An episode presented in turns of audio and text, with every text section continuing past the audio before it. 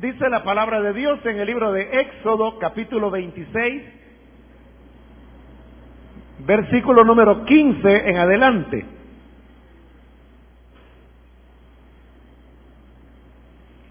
Prepara para el santuario unos tablones de acacia para que sirvan de pilares.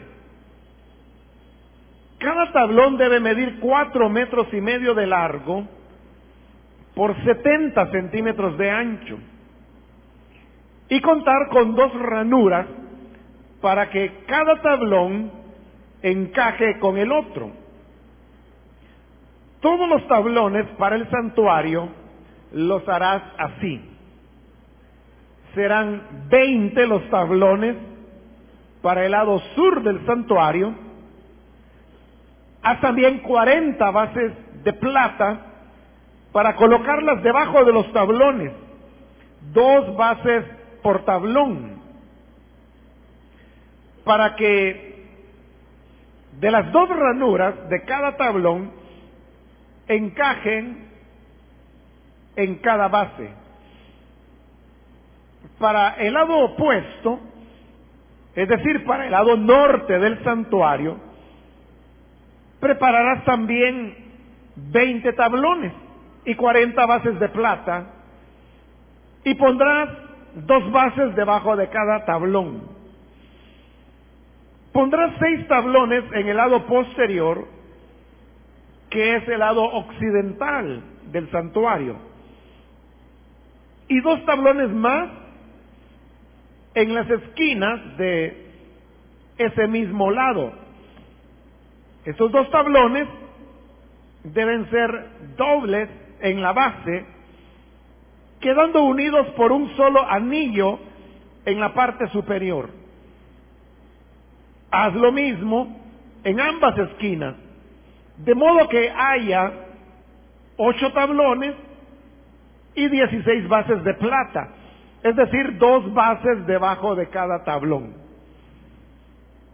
Prepara también unos travesaños de acacia cinco para los tablones de un costado del santuario, cinco para los del costado opuesto y cinco para los del costado occidental, es decir, para la parte posterior.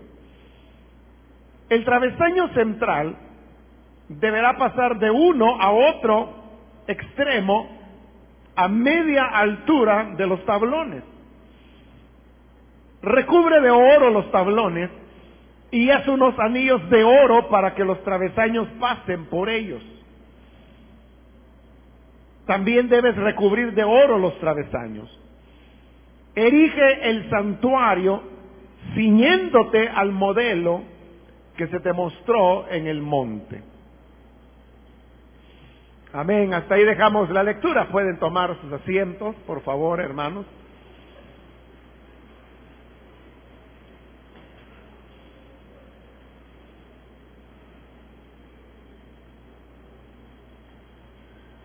Hermanos, seguimos con este estudio que estamos desarrollando en el libro de Éxodo y hemos llegado ya a la parte donde se nos está describiendo cómo tenía que ser construido el santuario en el que el Señor quería ser adorado. En la ocasión anterior describimos eh, parte de las cortinas, y digo parte porque las, los cortinajes eran dobles. Y la vez anterior el tiempo solo nos alcanzó para ver el primero de los cortinajes. Nos faltaría ver el segundo. Pero como recuerde que todo esto que se está aquí describiendo, después del capítulo 32, veremos cuando ya comienza a ser construido. Y como ya le he explicado antes, lo que aquí detalladamente se va diciendo, se vuelve a repetir también detalladamente cuando ya los artesanos están haciendo cada uno de estos elementos del tabernáculo. Lo único que cambia son los tiempos, porque aquí estamos leyendo que lo que se está utilizando es el imperativo futuro cuando se está diciendo y harás, y harás, y harás. Pero luego, cuando ya se construye, lo que dice es e hicieron, e hicieron, e hicieron. De manera pues que, aunque no es intencional, pero siempre nos quedan materiales que cubrir, como el caso de los cortinajes, que solo describimos el primero, pero no el segundo. Pero como más adelante vamos a encontrar nuevamente lo mismo, entonces ahí vamos a tener oportunidad de cubrir aquellas áreas que nos han ido quedando pendientes en algunos de los elementos. El día de hoy, si usted puso atención a la lectura, se habrá dado cuenta que se dan las instrucciones para los tablones que habrían de formar el tabernáculo. Este es un detalle, hermanos, que normalmente mm, eh, nosotros no lo tenemos en cuenta. Y también porque cuando usted encuentra en diccionarios o enciclopedias bíblicas dibujos de cómo era el santuario, uno de los cortinajes más que los cortinajes, lo que uno ve son las cubiertas. Pero había una estructura de madera que era la que sostenía los cortinajes del tabernáculo. Pero como estos estaban adentro de los cortinajes, no son visibles desde fuera. Por eso es que cuando pensamos en el tabernáculo, nosotros nos imaginamos una especie de tienda de campaña hecha de pieles, porque eso era el techo, y luego los cortinajes alrededor. Pero, aparte de eso también, el tabernáculo tenía lo que podríamos llamar paredes que eran hechas precisamente de madera y que estaban formadas por los tablones de los cuales hoy hemos leído la descripción. Entonces, le decía que ese es un aspecto que a veces se nos escapa y o no nos damos por enterados que el tabernáculo lo tenía. Pero estos eran, hermanos, eh, piezas de madera grandes, pues dice que tenían cuatro metros y medio de alto, es decir, que tenían bastante altura. Eso es bastante en relación a la altura de los cortinajes que vimos que eran, si mal no recuerdo, de un metro con 85 centímetros de altura. Pero, un metro con 85, con 80 centímetros, perdón. Pero la, los tablones tienen cuatro metros y medio, es decir, que son más altos. Y luego dice que eran de 70 centímetros de ancho, es decir, algo así eran las piezas de madera. Eran tablas que se colocaban verticalmente e iba una tras otra, tras otra, tras otra, tras otra, hasta poder formar la pared del tabernáculo. De estos tablones es de los que habla la porción que hoy hemos leído. Comienza en el versículo 15 diciendo, prepara para el santuario unos tablones de acacia para que sirvan de pilares. Cuando dice ahí pilares, no se imagine usted lo que nosotros llamamos pilar, que es como una especie de columna.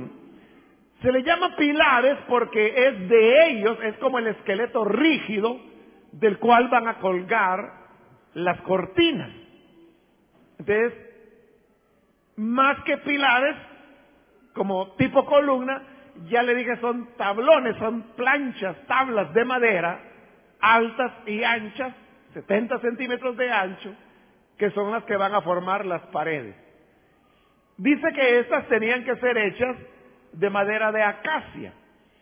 Ya hemos, hermano, descrito en varias oportunidades las características de la madera de acacia, que era la que se utilizó para la construcción del tabernáculo.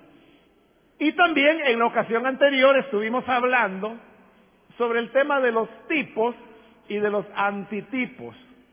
Al hablar del tema de la madera de acacia, hemos explicado que la madera lo que está expresando es la humanidad. La humanidad.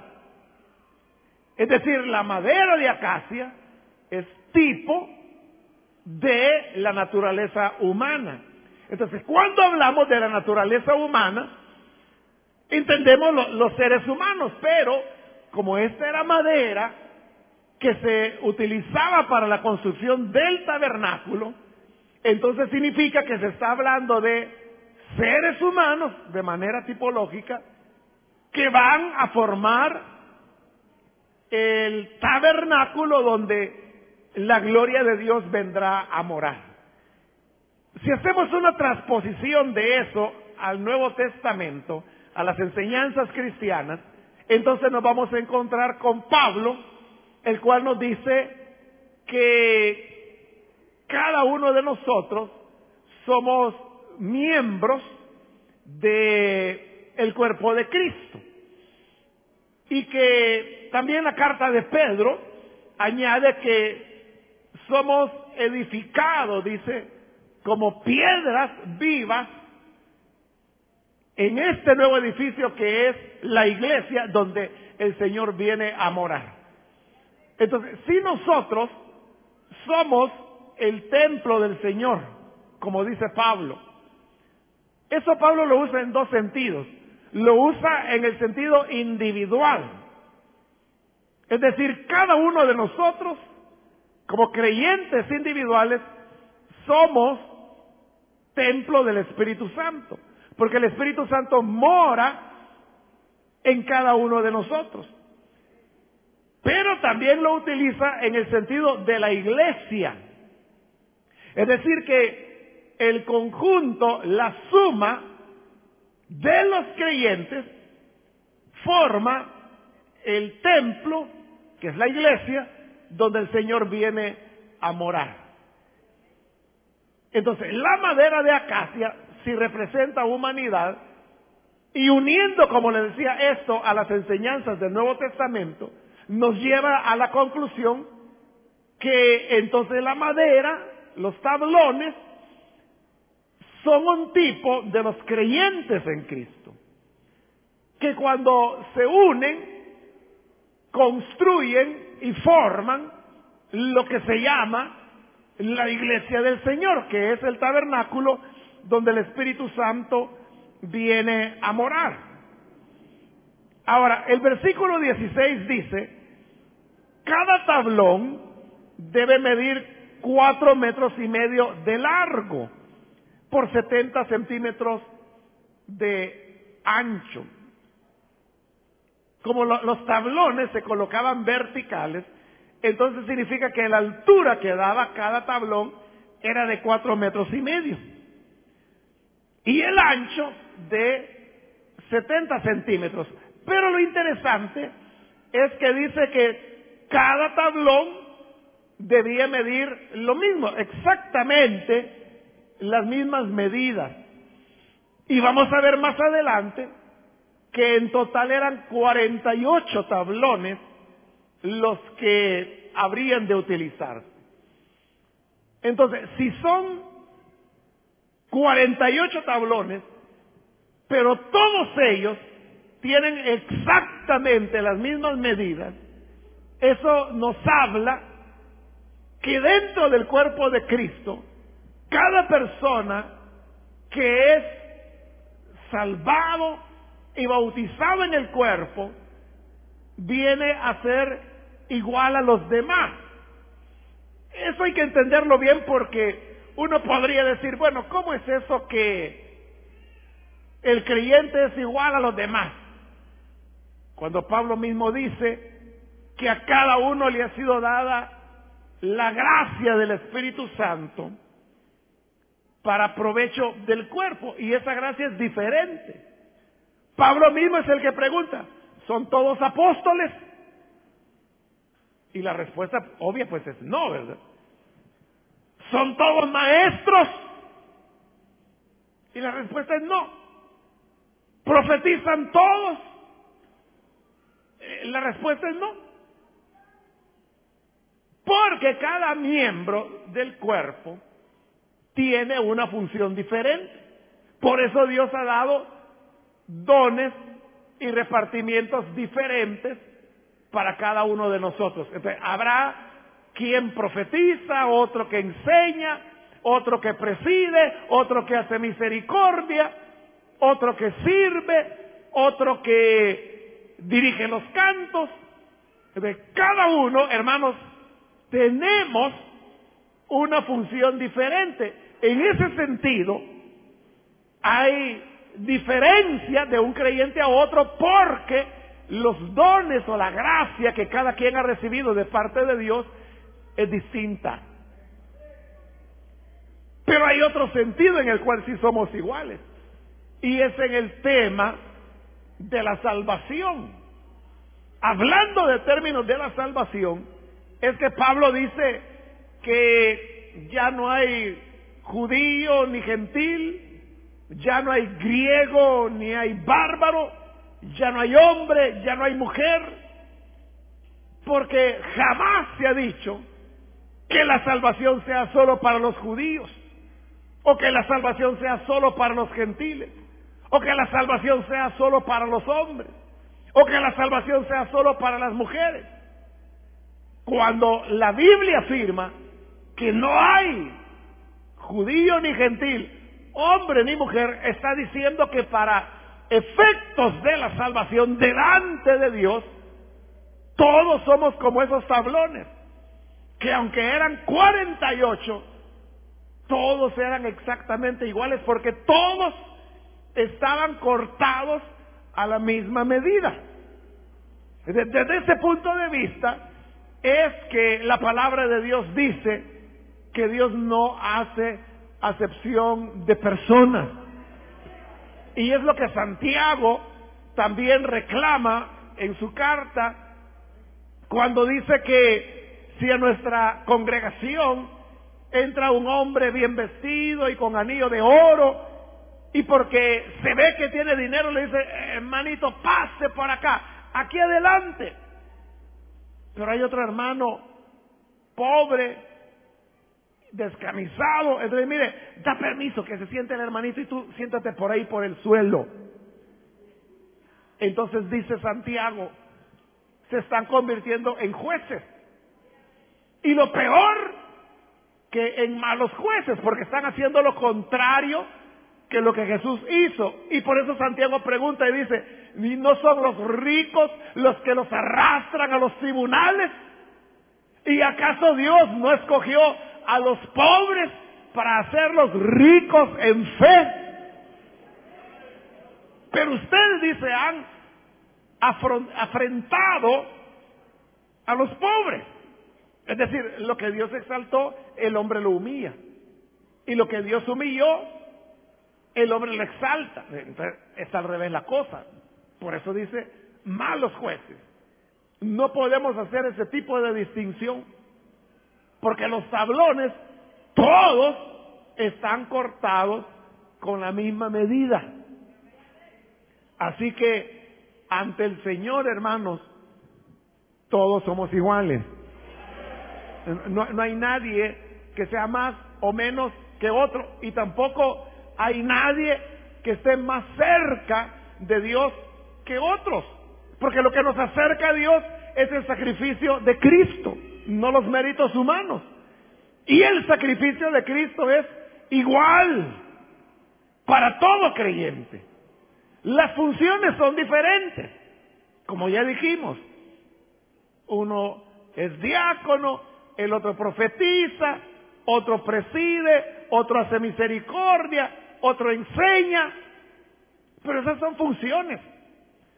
Pero hablando de categorías, hay una sola categoría. Y esa categoría es discípulos del Señor. No, hay nadie arriba de otro. Por eso es que todos los tablones tenían la misma medida. Ahora, el versículo 17 dice, que deberán contar, dice, con dos ranuras para que cada tablón encaje con el otro. Todos los tablones para el santuario los harás así. Es decir, que cada tablón en su extremo llevaba una pestaña, digamos, o ranura, como dice ahí. Algunos quizás le llamarán sisa, pero es un corte que, que se hace en el extremo, que ese es el que va a encajar con, la, con el otro tablón que tiene aledaño, como que si fueran dos piezas de, de un rompecabezas que casan exactamente y se unen.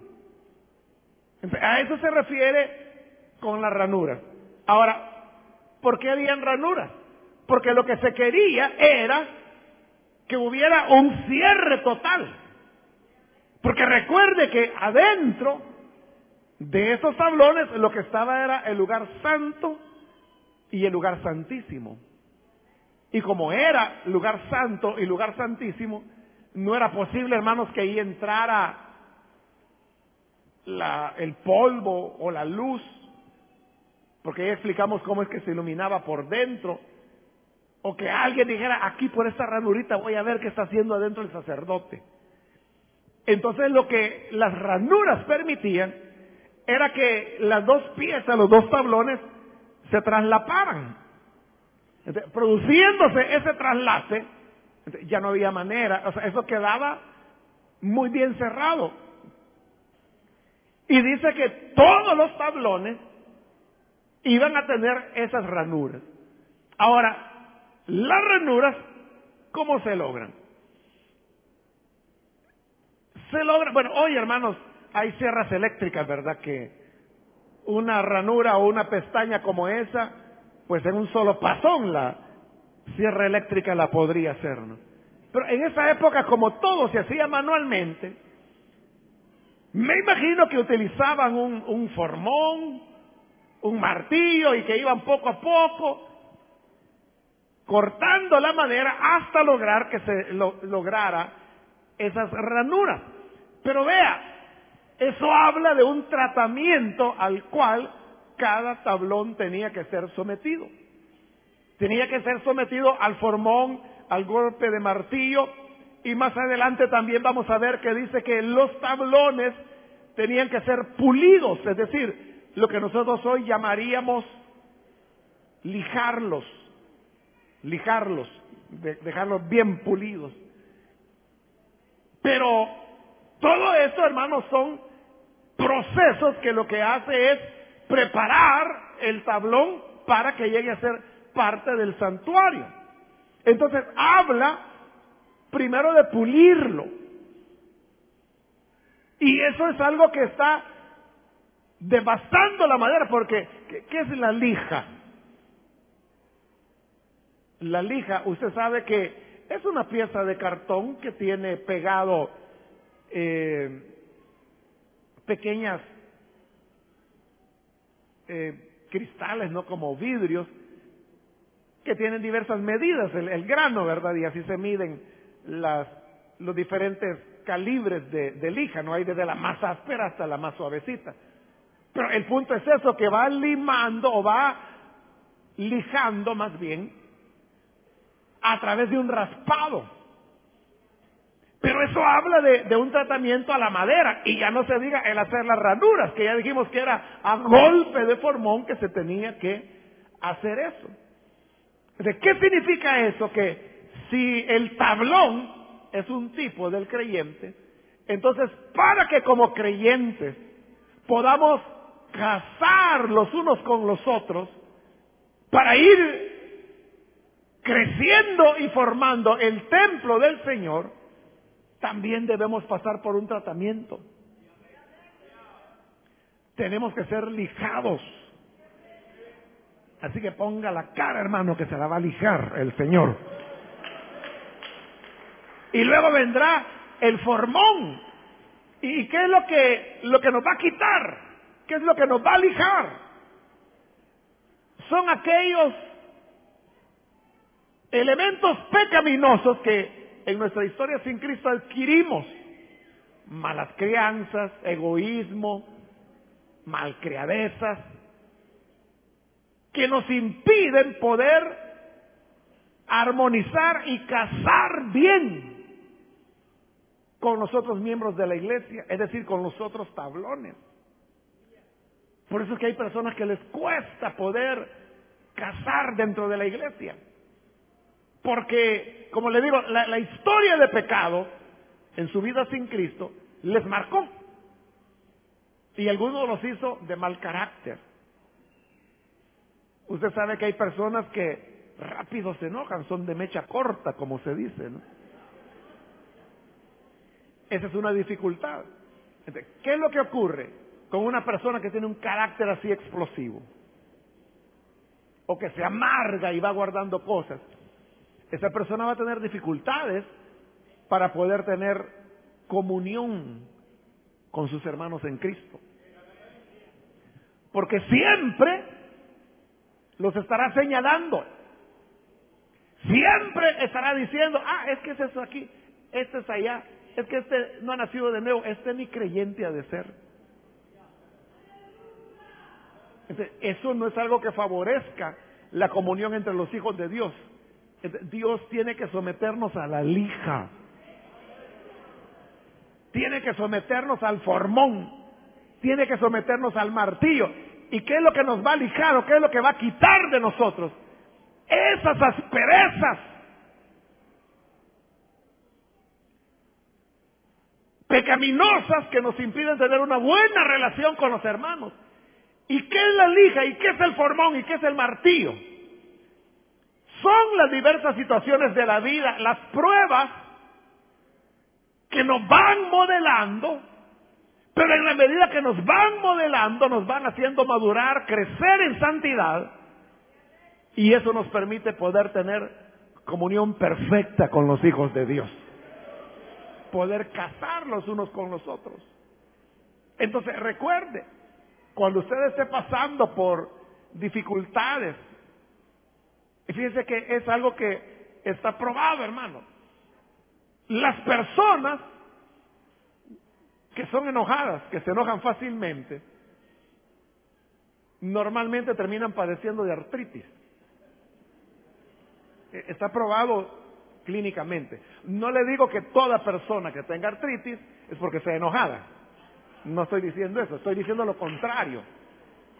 Le estoy diciendo que las personas que tienen mal carácter, clínicamente, se sabe que tienen altas probabilidades de terminar padeciendo artritis.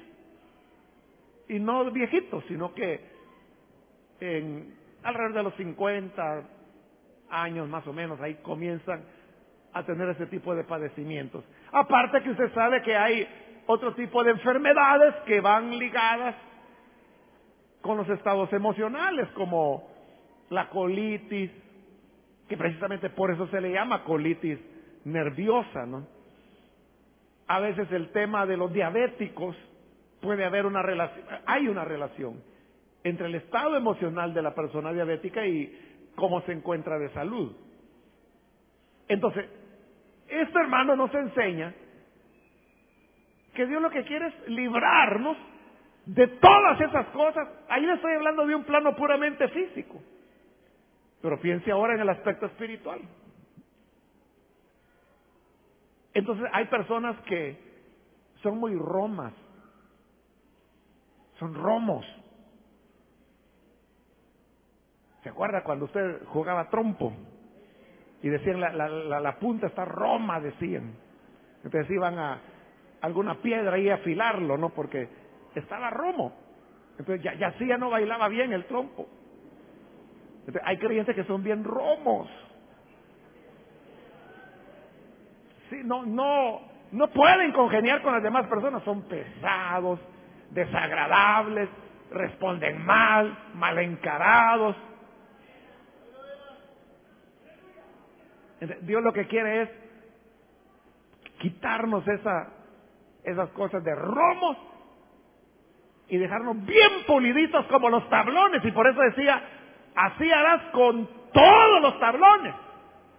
Las personas que pasan el proceso de formación espiritual son las que tienen las ranuras para poder encajar perfectamente con los otros hijos de Dios. No significa que todos vamos a pensar igual o vamos a creer en igual, pero sí significa que si se tiene la madurez espiritual adecuada, uno puede tener estrecha relación con los hijos de Dios y así se va construyendo el edificio donde la gloria del Señor vendrá a morar.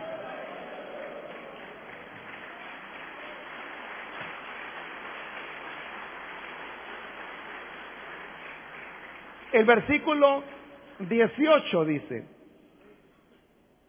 serán 20 los tablones para el lado sur del santuario es decir, que 20 tablones puestos uno al lado del otro, unidos por esas ranuras, formaban la pared sur.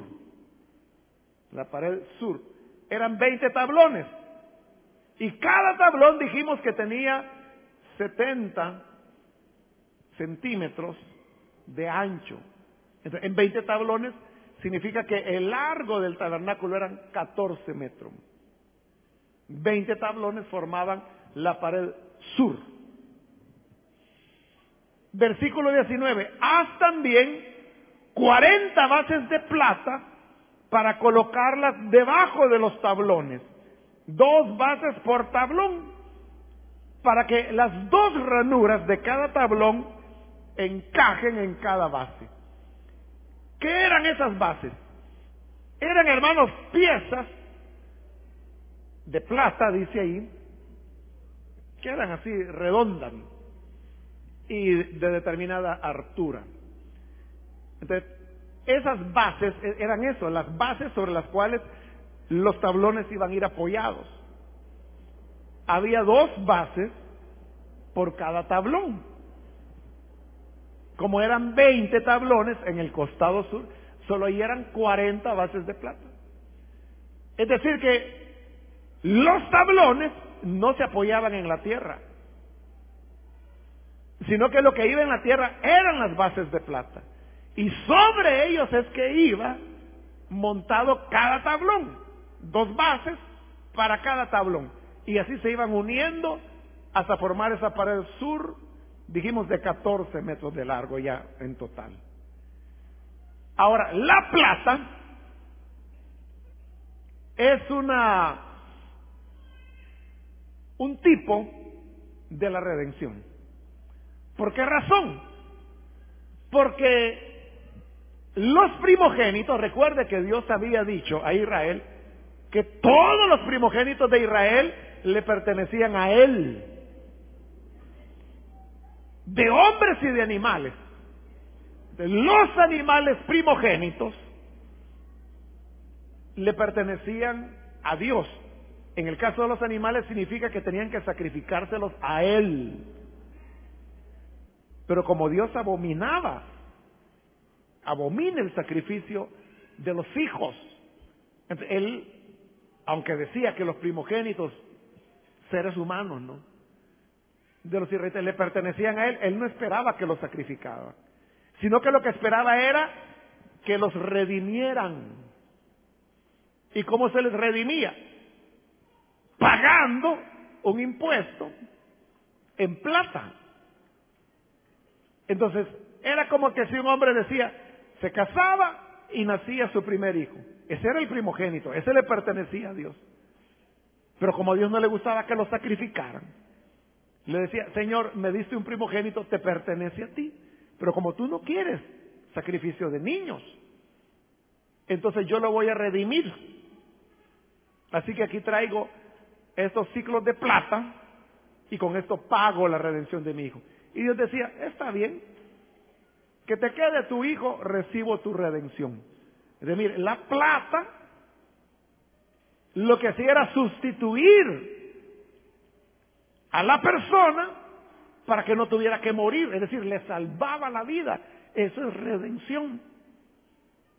Eso es redención, por eso es que la plata es un tipo de la redención. Entonces, ¿qué significa que los tablones, que ya dijimos que es tipo de los creyentes, no están sobre la tierra, sino que están separados, levantados de la tierra por las bases de plata. ¿Qué significa? La tierra es el mundo, el planeta en el cual estamos.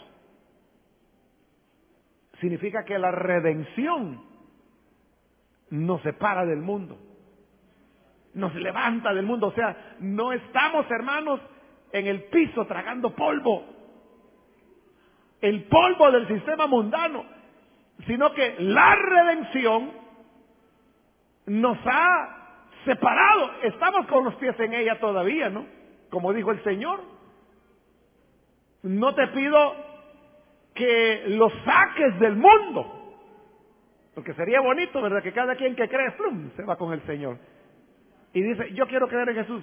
Venga, oremos por usted. Ora y flum, se lo lleva el Señor están en el mundo, dijo el Señor, porque Él quiere que estemos en el mundo, pero no son del mundo. Es decir, no participamos, como dice la Escritura, de las obras infructuosas de las tinieblas. Estamos en el mundo para ser sal y para ser luz. No para seguir con el desenfreno de pecado, ¿no? ¿Qué es lo que nos libra? La redención, la sangre que el Señor derramó.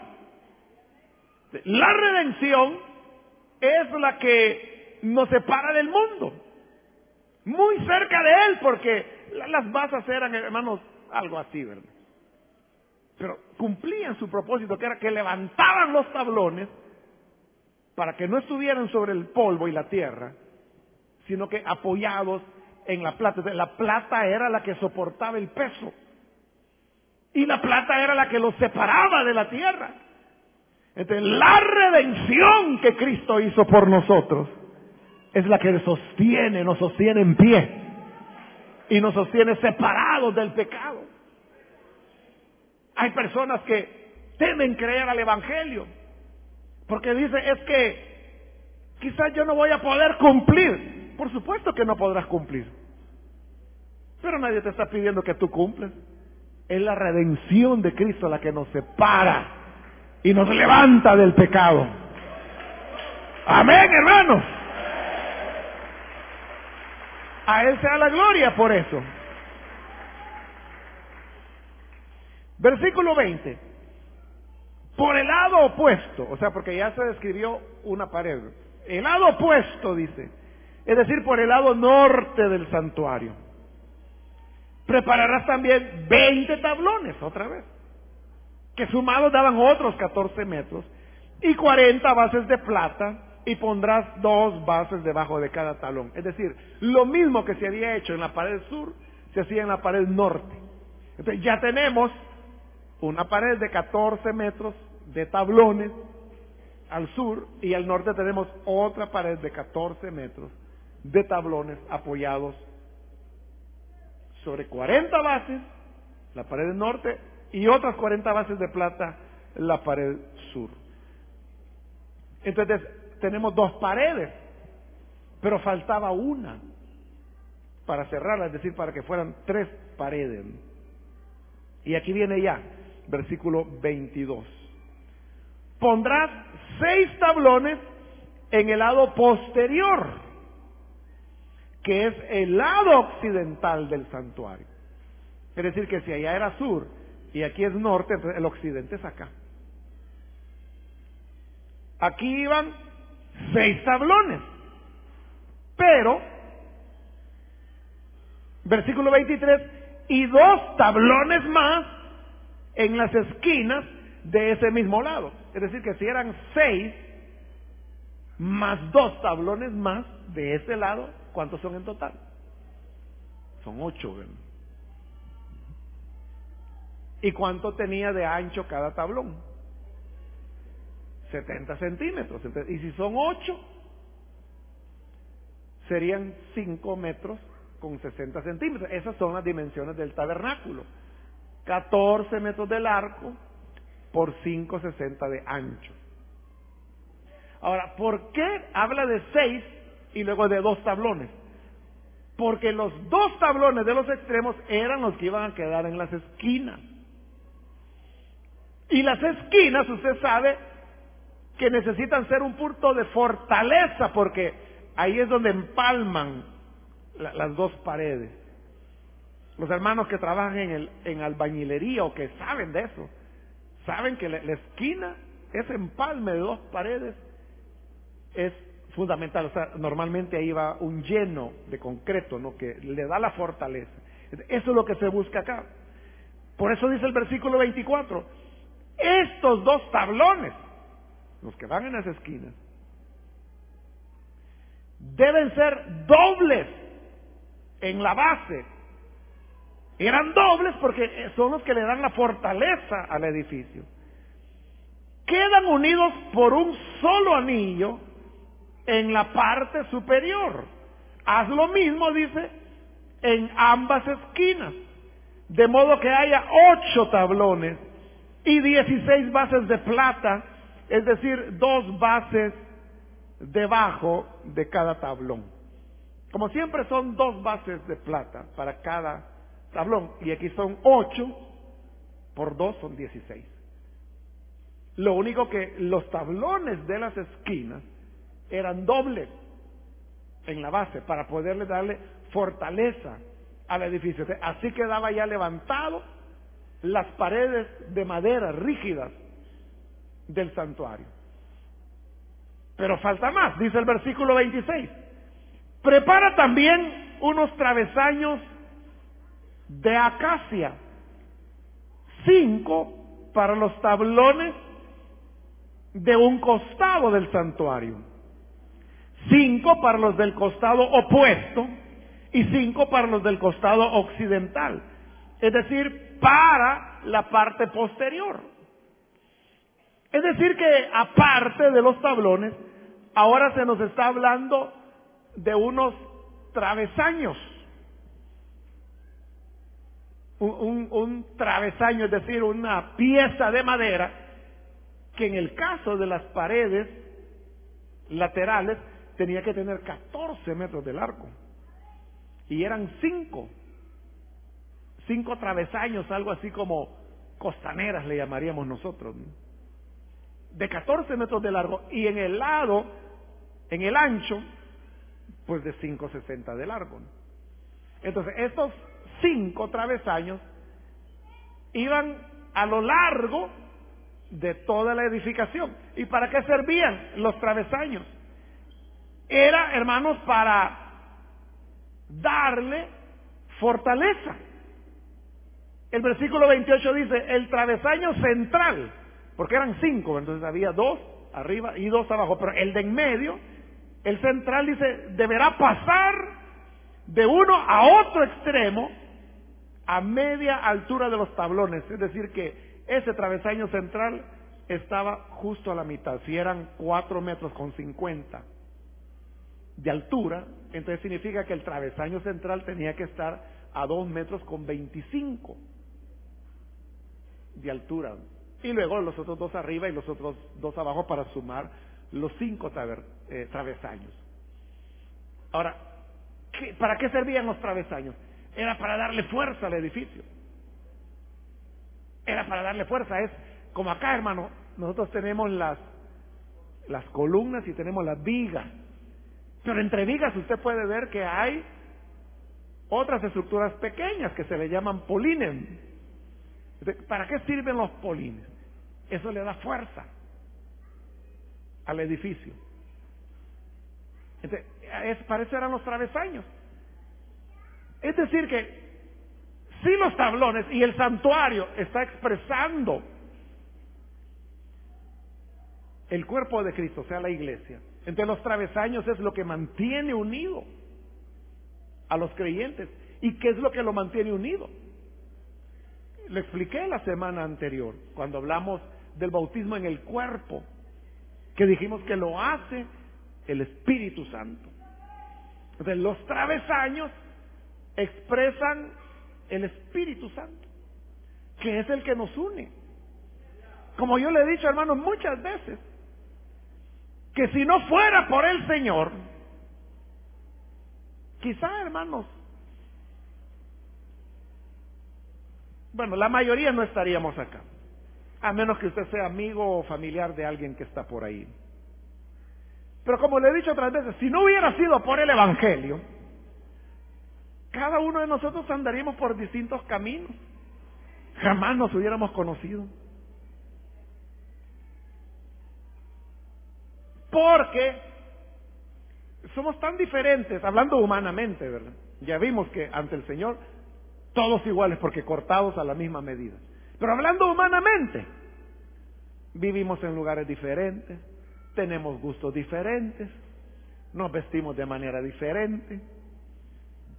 A uno les gusta cierto género de música, a otro le gusta otro género musical, etcétera, ¿verdad? Hay diversas preferencias, a uno les gusta la matemática, a otros odian la matemática y, y así, ¿verdad? Entonces, si nos pusiéramos a pensar, eh, hermanos, vamos a hacer un club de los matemáticos del IM, quizá unos 10 van a llegar, ¿verdad? O, si dijéramos, hagamos, hermanos, un club de... ¿De qué? De los que hablan portugués en el IM. Son pocas cosas las que... O sea, pero ¿cómo es que tantos podemos estar juntos? Y vea, y no solo juntos, porque amontonar gente dentro de un local no es tan difícil, ¿verdad? Depende que se ofrezca. Pero no es solo el hecho de estar juntos, sino que es el hecho que vamos tras una sola visión, un solo anhelo, un solo fin, que lo compartimos todos. ¿Cómo se logra? Usted sabe que ni en los partidos políticos tienen eso.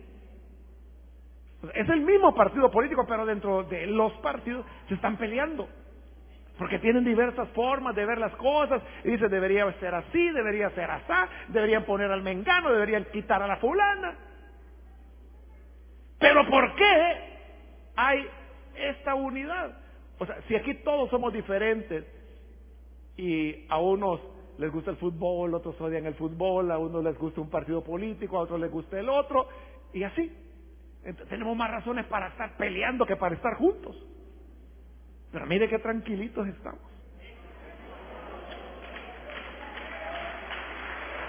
Entonces, ¿cómo se logra esto? O sea, ¿qué es lo que permite esta unidad? Es el Espíritu de Dios, que nos une en un solo cuerpo. Pudiera ser, hermano, que yo, yo ni lo conozco. Hace poco una hermana contenta me decía, hermana, hermano me decía, ¿y usted conoce a mi mamá? Y yo le dije, bueno, ¿cómo se llama su mamá? Y me dijo el nombre. Fíjese que no, le dije, no, no me suena. Ah, es que ella es diaconisa de la iglesia. Ah, le dije, es que fíjese que hay como 2.500 servidores en la iglesia. Y es un poquito difícil conocerlo a todos. Es lo que le digo, es posible que yo no le conozca. Pero hay algo que nos une. Aunque no le conozca. Y fíjese, estoy hablando de aquí, ¿verdad? Este, de los que nos reunimos acá. Pero la iglesia no solo somos nosotros. O sea, la iglesia está en diferentes denominaciones, diferentes iglesias, diferentes países. Es decir, que los cristianos de China también son del mismo cuerpo nuestro. Los de Argentina, los de Alemania, los de Burkina Faso, los de Botswana, todos ellos son hermanos nuestros. No hablan ni nuestro idioma. A ellos sí que, mire, jamás los hemos visto. Pero usted ama a sus hermanos cristianos vietnamitas. ¿Cuántos aman a los creyentes vietnamitas? Porque ya estado usted allá, conoce a varios. ¿Por qué los ama? Si no los conoce, no los ha visto nunca. Y yo le aseguro que si fuéramos allá y les preguntáramos a ellos, ustedes aman a los creyentes salvadoreños, ¿qué van a decir? ¿El Salvador y dónde queda? Van a decir. Bueno, por ahí les explicamos, ¿verdad?, dónde queda. Les dice, bueno, ni sabía que existía un país llamado así, pero sí, sí los amo. ¿Qué es lo que nos une? Pero vamos más allá.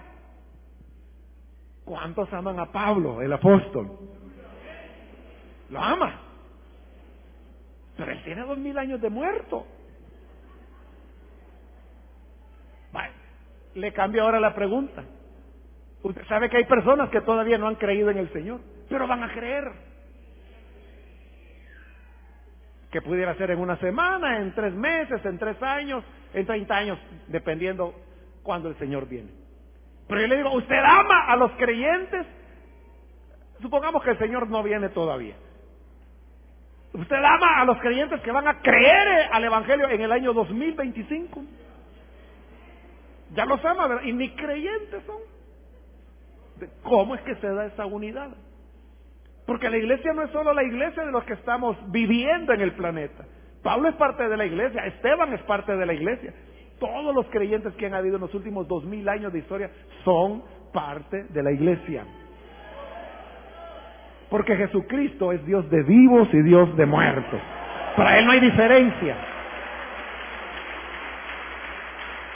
Por eso Él dijo, el que en mí cree, aunque esté muerto, vivirá. Delante de Él, todos viven, aunque físicamente estén durmiendo. ¿qué es lo que produce la unidad? Es el Espíritu de Dios.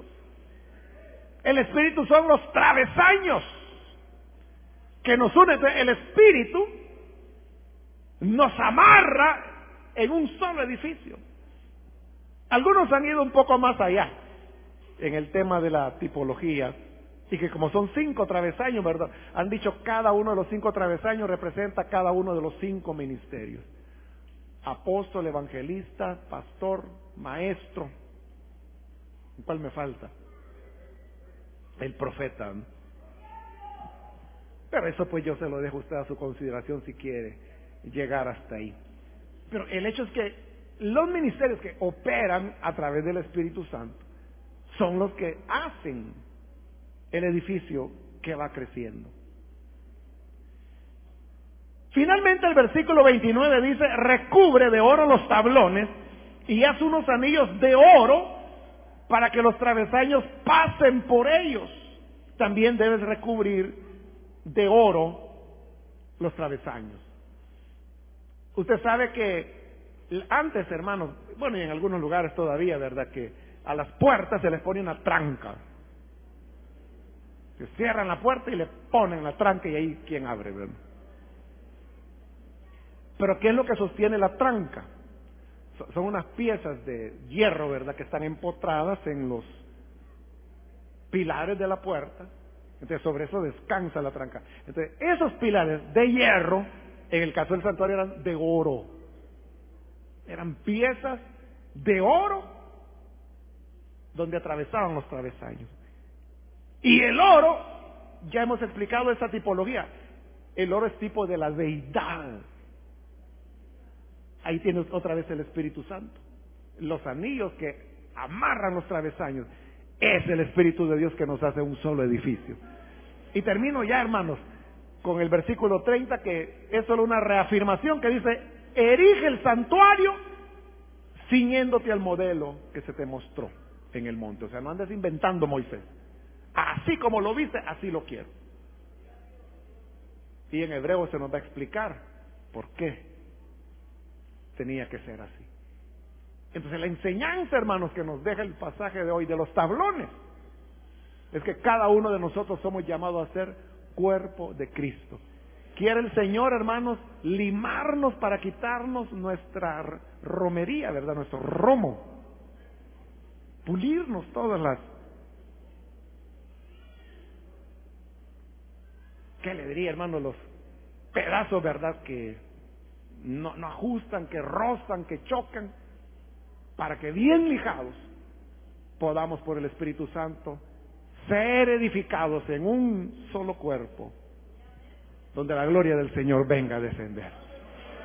Amén. Vamos a orar, vamos a cerrar nuestros ojos, hermanos. Quiero hacer una invitación para las personas que todavía no han recibido al Señor Jesús como Salvador, pero si ese es el caso, yo le animo para que Si usted necesita venir a ser parte de el cuerpo de Cristo, hoy es una buena oportunidad para que dé este paso importante en su vida y le animo para que la gracia del Señor le alcance. ¿Hay alguna persona, algún amigo o amiga que necesita entregarse al buen Salvador? Allí en el lugar donde se encuentra, póngase en pie en señal que usted desea recibir al Hijo de Dios.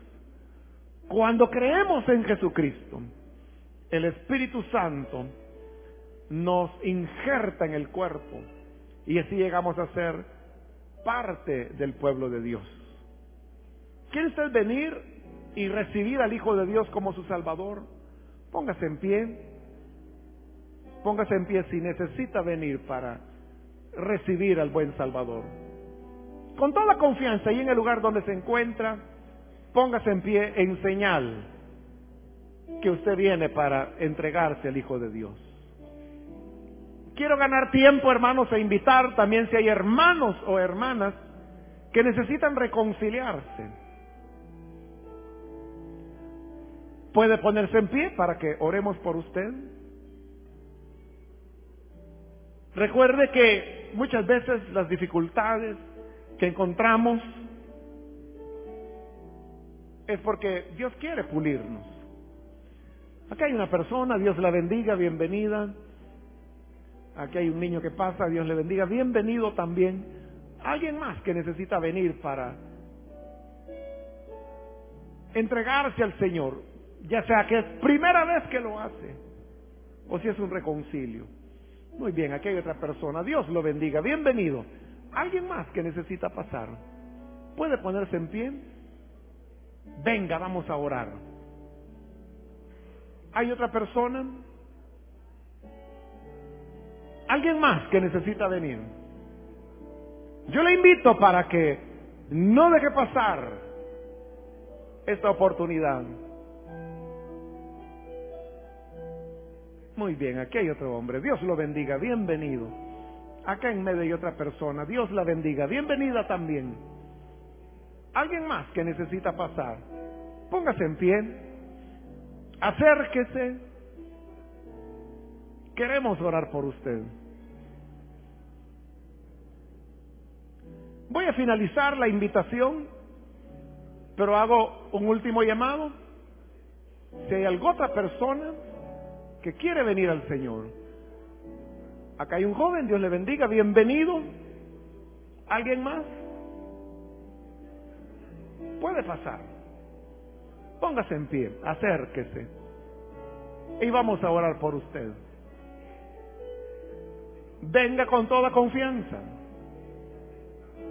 Acérquese, vamos a orar. Porque esta fue ya la última invitación que hice.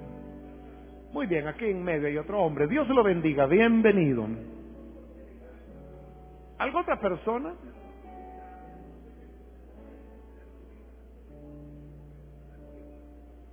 Estamos por orar. Ahí atrás hay alguien más que pasa. Dios le bendiga. Bienvenido también. De este lado hay otra persona más. Dios lo bendiga. Bienvenido también.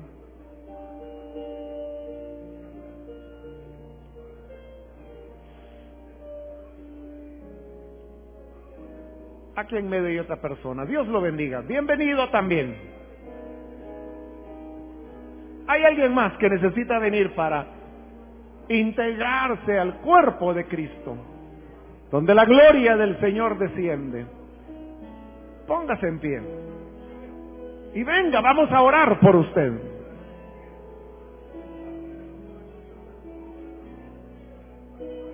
¿Hay alguna otra persona?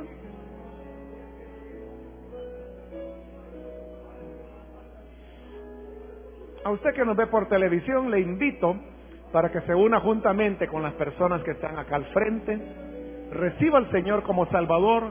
Únase con nosotros en esta oración. Padre, te damos las gracias por cada persona que está aquí al frente, por cada joven, por cada hombre, por cada mujer.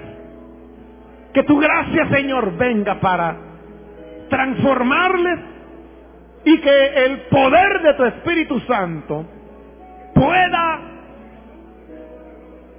injertarles dentro del cuerpo. Lo mismo te pedimos por los televidentes, por los oyentes de la radio. Cualquiera sea el medio por el cual las personas escuchan, pero que ahora les lleva a creer.